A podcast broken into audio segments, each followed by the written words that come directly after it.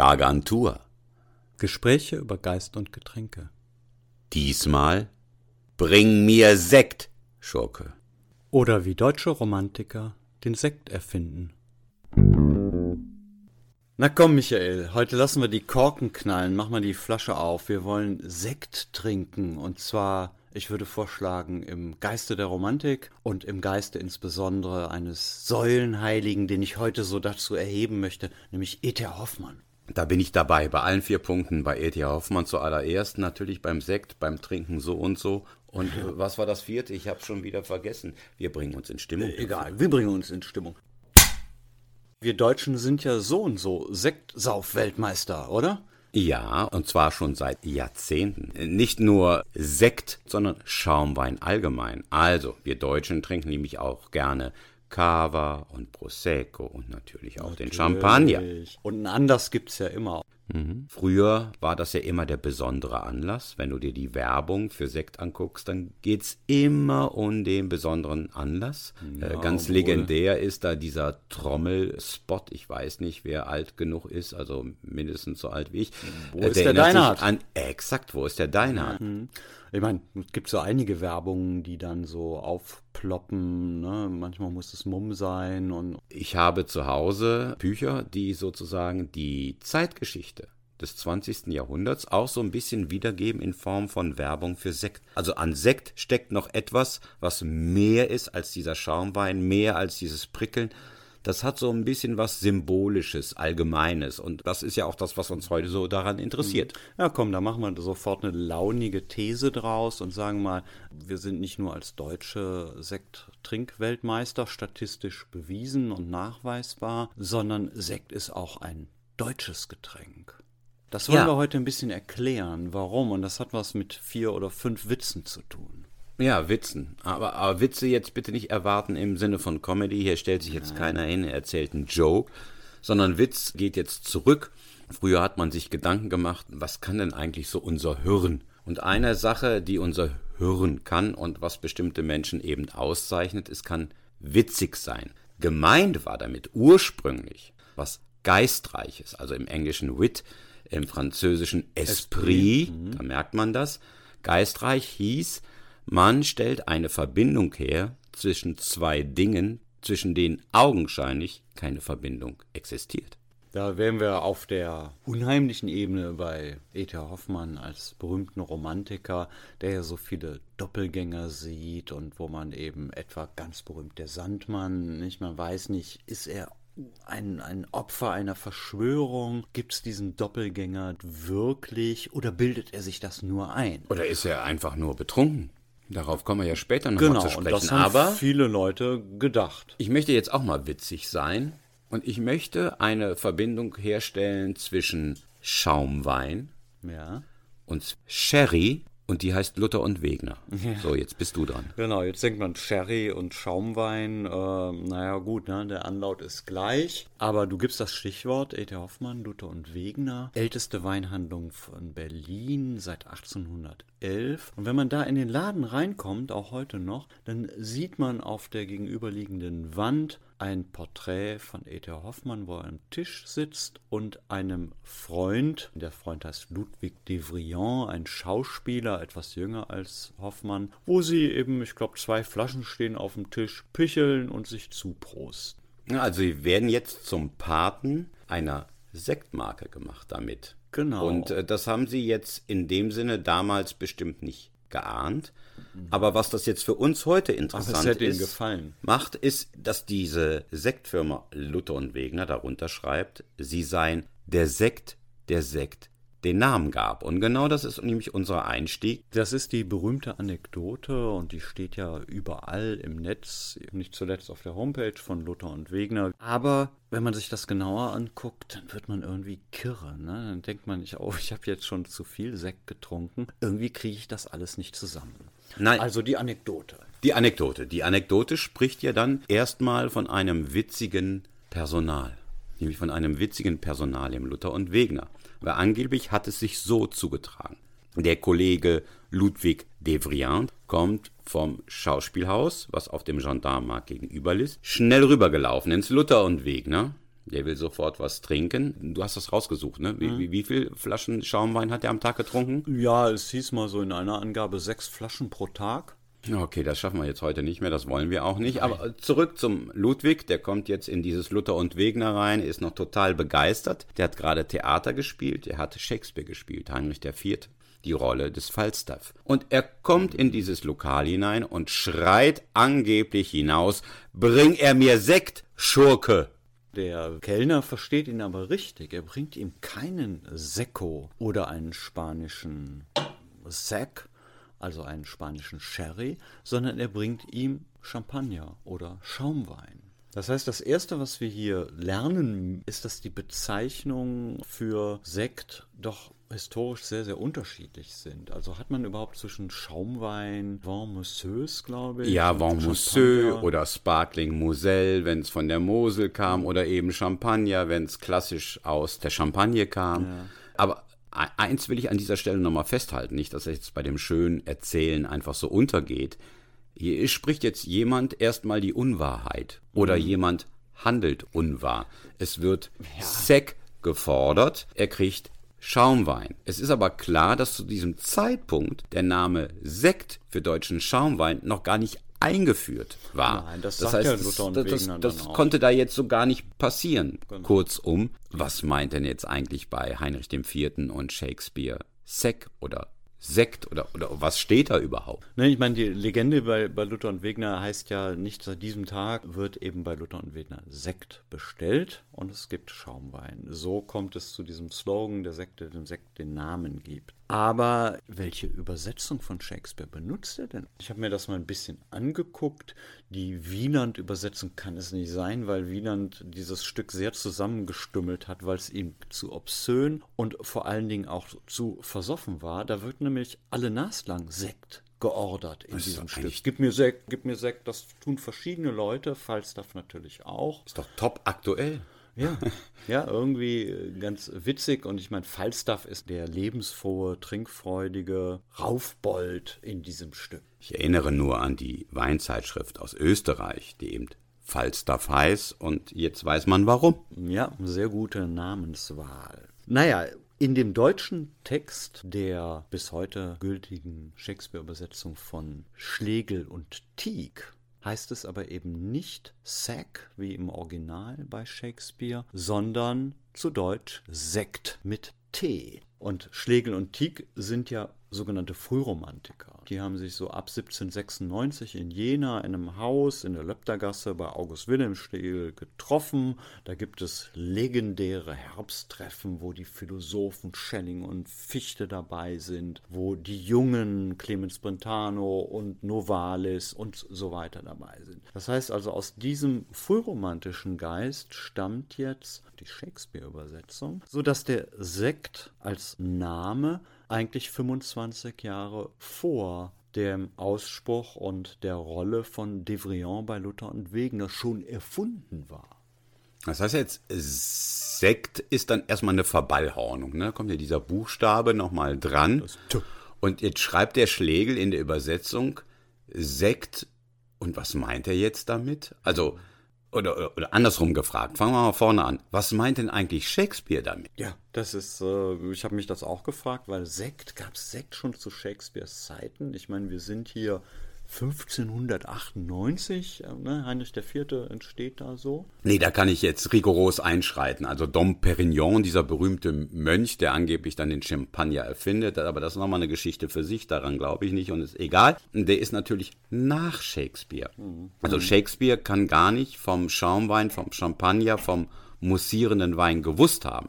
Das kann es jetzt nicht sein. Ja, ja gut, soll ich das Tisch doch mal wegziehen? Bei Bitte. Shakespeare steht Sack und damit ist Sherry gemeint. Ah, ja, okay. Ich erinnere mich, es gab eine äh, Sherry-Marke, die in den 70er, 80er, 90er Jahren relativ bekannt war in Deutschland. Die hieß Dry Sec, wie ja. Sack geschrieben. Genau. Das Witzige ist jetzt aber, dass Shakespeare selber sich einen Witz erlaubt, nicht nur sozusagen wie die Frühromantiker den, den Sekt zum Sekt zu machen, sondern Heinrich IV. als Historiendrama das durch Falstaff wirklich aufgepeppt wird. Das ist Berlin fällt. Es wird viel geflucht und äh, so turbulente Szenen. Nicht, ich sag nur mal, also wo Sekt geordert wird, ist die Kneipe zum wilden Schweinskopf. Ich meine, das sagt ja schon viel. Nicht? Okay, aber wir merken uns das jetzt mal für unser, äh, wie heißt das, TripAdvisor. Ne? Wir sind jetzt beim Luther ja, und Wegner genau. und jetzt brauchen wir zum wilden Schweinskopf. Genau, Luther okay. und Wegner zum wilden Schweinskopf. Man könnte jetzt noch so einen Abstecher machen zu Auerbachs Keller in Goethes Faust, wo Champagner ausgeschenkt wird und Mephistopheles dann sagt, dann kommt so eine kleine Flamme, das ist ein Vorgeschmack zum Fegefeuer. Nee, bitte Aber, lass den Spießer ja, ja, Goethe weg. Der ja. soll spazieren gehen mit den Frühromantikern. Wir, wir bleiben jetzt mal der Shakespeare-Geschichte. Obwohl Goethe erhebliche Mengen seines Jahresgehalts in Alkoholiker umgesetzt hat. Der Punkt war, wie kommt Shakespeare zum Sherry? Und hier muss man wissen, dass Heinrich IV. eben schon zwei Jahrhunderte vorher spielt als Historiendrama, während eben der Sherry erst 1587 nach England kommt, und zwar über den Raubzug des berühmten Francis Drake, Pirat seiner Majestät, der die spanische Armada angreift und in Cadiz Schiffe erobert, und so kommen 2900 Fässer Sherry nach England und werden sofort zu einem großen Erfolg, zu einem Modegetränk. Cadiz liegt direkt gegenüber, da gibt es ein großes Becken, was das Meer ja. bildet, von Jerez. Und eigentlich ist der Ursprung für das deutsche Wort Sherry der Name Jerez. Ne, wir konnten das immer so schwer aussprechen, dann haben wir daraus Sherry gemacht. Nicht die Kirsche, sondern mit, mit S vorne. Aber tatsächlich ist es so, der Sir Francis Drake erobert sozusagen in einer gewissen Menge diesen Sherry. Das ist ein alkoholisches Getränk, was die noch nicht kennen. Das ist total hip. Das mhm. ist die neue Alkoholdroge, ne? Also genau, so. vor Gin, das kommt dann nochmal später. Und Shakespeare fährt voll drauf ab und nimmt das auf. Genau, das kommt ja von Sack, kommt von Sacker, Abfüllung, nicht? Das hat was mit der Herstellung von, von Sherry zu tun. Der Witz liegt darin, dass Shakespeare eben in ein Historiendrama anachronistisch, also zeitversetzt, ein zeitgenössisches Modegetränk hineinbastelt. Und genau das machen aber Schlegel und Tieck in ihrer deutschen Übersetzung eben auch, indem sie es Sekt nennen. Wo kommt denn das Wort Sekt eigentlich her? Ja, das Sekt kommt eigentlich nur von trocken, ne? von ja. Secco daher. Aber ich finde es jetzt schon mal lustig. Wir können ja jetzt festhalten, also Schlegel übersetzt nicht, das Sek, den Sherry, sondern der überträgt das. Genau. Na, er hat ja schon mal so, so, so, eine, so eine, Abweichung. Genau, von, von und ich glaube, diese Abweichung ist für uns ganz wichtig, mhm. ne? weil äh, wir haben jetzt über spanischen Sherry gesprochen, aber eigentlich geht es um die französische Erfindung des Champagners oder des Schaumwein. Und der wird plötzlich Nationalgetränk in Deutschland. Wir sind Weltmeister das müssen wir jetzt irgendwie nochmal zusammenkriegen. Ja, also das, da fehlt uns noch ne, was. Jetzt ne? sind wir genau da, wo die Verwirrung am größten ist und es lustig wird. Ein spanisches Getränk wird nach England transportiert, wird in der deutschen Übersetzung zur Erfindung des deutschen Sekts, der dann sehr viel später Damals hieß es üblicherweise Champagner, aber sehr viel später da dürfen ja Champagner nur französische Sekts aus der Champagne heißen, im Unterschied zum deutschen Qualitätssekt. Ja, das ist so ein das Ding, das ist, ja, das ist ein trauriges Thema, aber da kommen wir dann nochmal zu dem nationalen Element von Sekt zurück. Ich greife das jetzt mal an der Stelle ganz gut auf, weil wann war das in den 1820er Jahren, wo das angeblich passierte, diese genau, Episode? 1825. Ja, okay.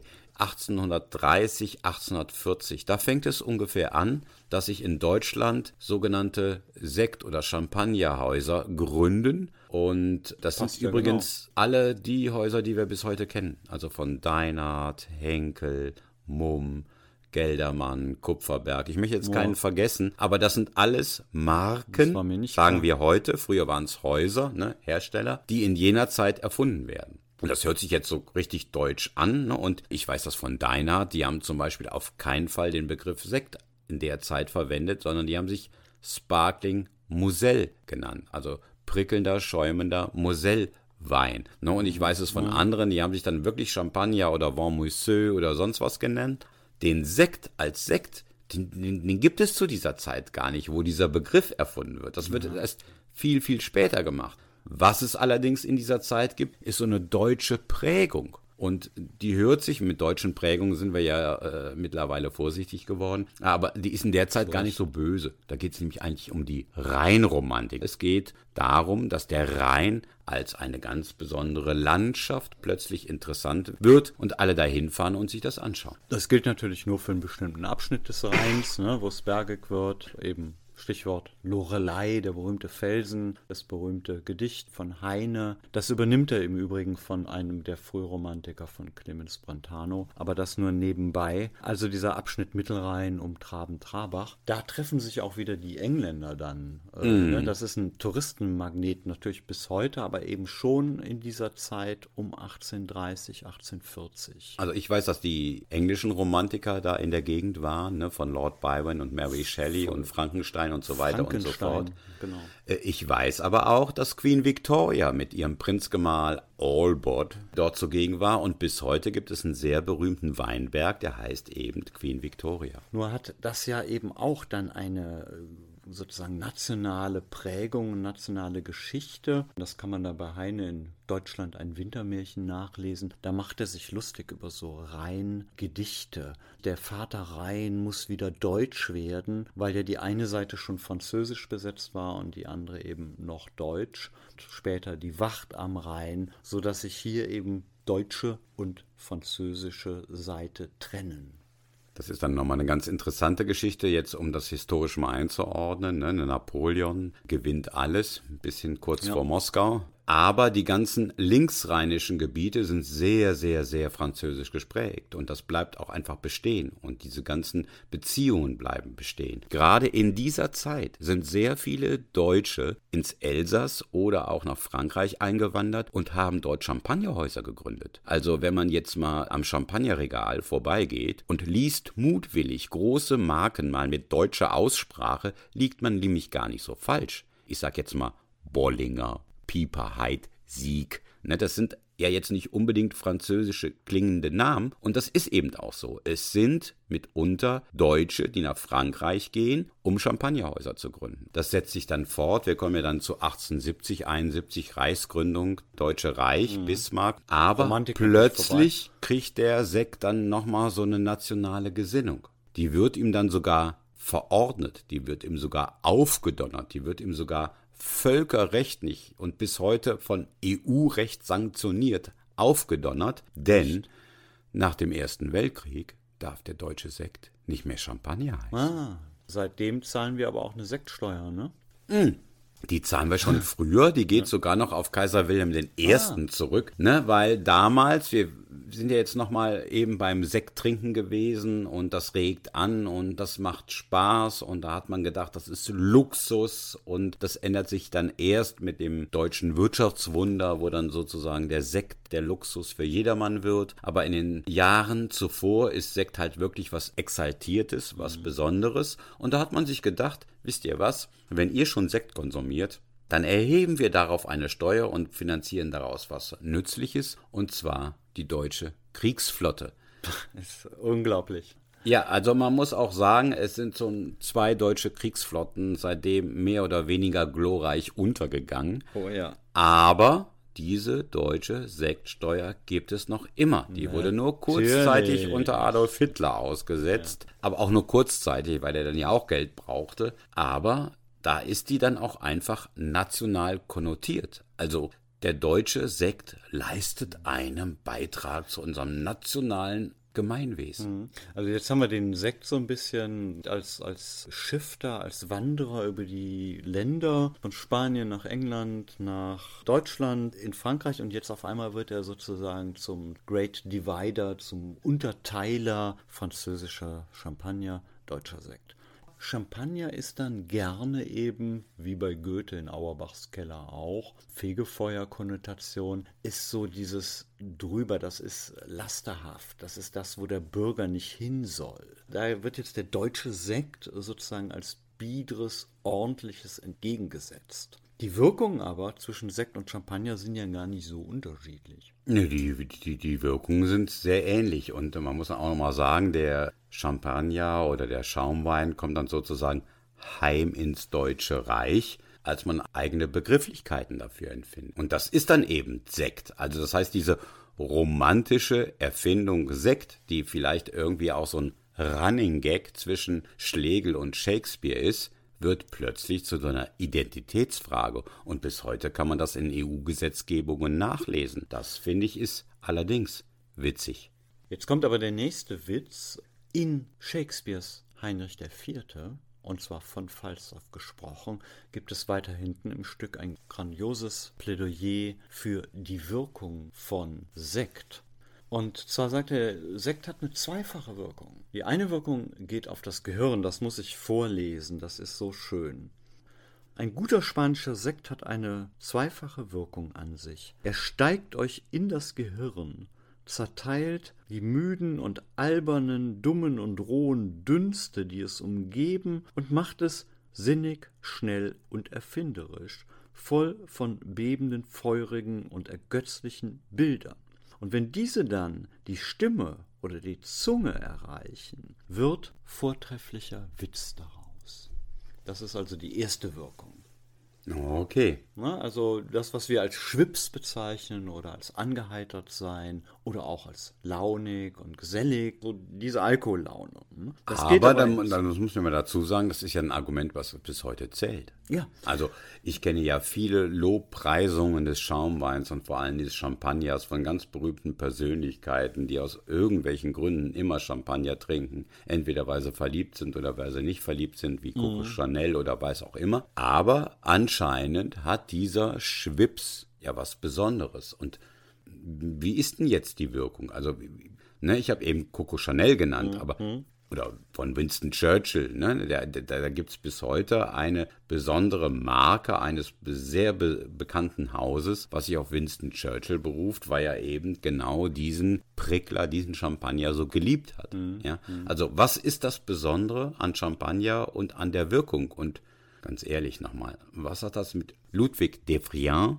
und E.T.A. Hoffmann zu tun. Ja, der Witz scheint mir hier zu sein, dass eben genau diese Wirkung auf den Geist, das angeheitert sein, dass man hier dem spanischen Sherry zuschreibt bei Shakespeare im Original, eben auf den deutschen Sekt und auf Champagner überträgt. Aber Falstaff ist hier noch nicht zu Ende bei Shakespeare, sondern die zweite Wirkung geht auf den Körper. Und da beschreibt er so schön, dass eben der spanische Sekt das Lebensfeuer wieder anheizt und dass die bleiche Milz erwärmt wird und er gestaltet das in so einer ganzen Passage aus. Alle Körperteile kommen und, und werden lebendig und gruppieren sich ihrem Kommandanten dann zugehörig, nämlich dem Herzen. Das heißt, die körperliche und zweite Wirkung des spanischen Sekts ist hier der Mut. Sekt macht also mutig und witzig. Okay, aber eine traurige Botschaft müssen wir jetzt noch vermitteln, ne? Bei allem Anregenden des Schaumweins, bei allem Romantischen. Es geht uns jetzt nochmal um eine Lüge. Ja, E.T. Hoffmann müssen wir da wieder rausnehmen. Ne? Ja, genau. Als Ludwig de Vriand diesen Satz, gib mir Sektschurke oder bring mir Sektschurke zitiert, da ist Hoffmann schon zwei, fast drei Jahre nicht mehr am Leben. Er hat also mit dieser Anekdote wenig zu tun. Allerdings gibt es hier einen Hintergrund und der heißt die Serapionsbrüder. Hoffmann hat sich ja getroffen mit Freunden, erst in Hinterzimmern, in Berliner Cafés, im Mandalay und dann später, und da stößt dann eben auch der Ludwig de Vriand dazu, öffentlich in Luther und Wegner und hat dort Geistreiches, Erzählungen, Pointen, Geschichten zum Besten gegeben. Ja, also er, er sagt ja, er spricht ja selber davon, E.T. Hoffmann, wenn ich das richtig im Kopf habe, er hat sich montiert. Ja. Ich möchte das jetzt mal übersetzen mit, er hat sich auf die Höhe gebracht, er hat sich auf den Berg gebracht, den man braucht, um das alles richtig zu übersehen und richtig zu kommentieren. Und vielleicht ist es ja genau dieser Effekt, der da jetzt sehr romantisch klingt, aber der uns bis heute gefällt. Mhm. Deswegen geht Sekt immer, weil es uns sozusagen auf eine gewisse Höhe bringt, aber nicht über den Berg stößt, in den Vollrausch, den man ja E.T. Hoffmann dann auch gerne als Alkoholiker angedichtet hat. Ja, und nicht? Aber wenn man in die Texte guckt, ne, in den Fantasiestücken zum Beispiel, da gibt es Passagen, wo er sagt, ne, dieses Angeheitertsein, das macht auch gerade einem Schriftsteller die Arbeit nicht nur leichter, sondern auch fröhlicher. Wir müssen E.T.A. Hoffmann bergen als einen unserer Heiligen in diesem Podcast. wir müssen einfach sagen, das ist jemand, auf den man sich berufen kann, der das mit diesem Montiert schon verstanden hat und vielleicht fällt uns ja auch das eine oder andere noch in seiner Manier ein, wie er das so schön genannt hat. Mhm. Ja, aber du weißt, was für ein Fass du da aufmachst. In den Briefen steht zum Beispiel so eine Stelle, heute den Morgen mit jamaikanischen Rum begonnen. Und eine seiner frühen Geschichten beginnt mit Burgunderwein von den Elixieren des Teufels, seinem ominösen Schauerroman, wo man nicht weiß, was da in den Flaschen ist, ganz zu schweigen. Also bei Hoffmann finden wir wirklich eine ganze Speisekarte an Alkoholikern. Wir finden Arak, wir finden Punsch, da hätten wir wirklich noch viele, viele Themen zu besprechen. Allein deshalb gehört er für mich auf die Liste. Und an dieser Stelle jetzt, bei allem Trinkempfehlungen, die wir so clandestin weitergegeben haben, nochmal der Verweis, E.T.A. Hoffmann lesen, Shakespeare lesen, hilft auch.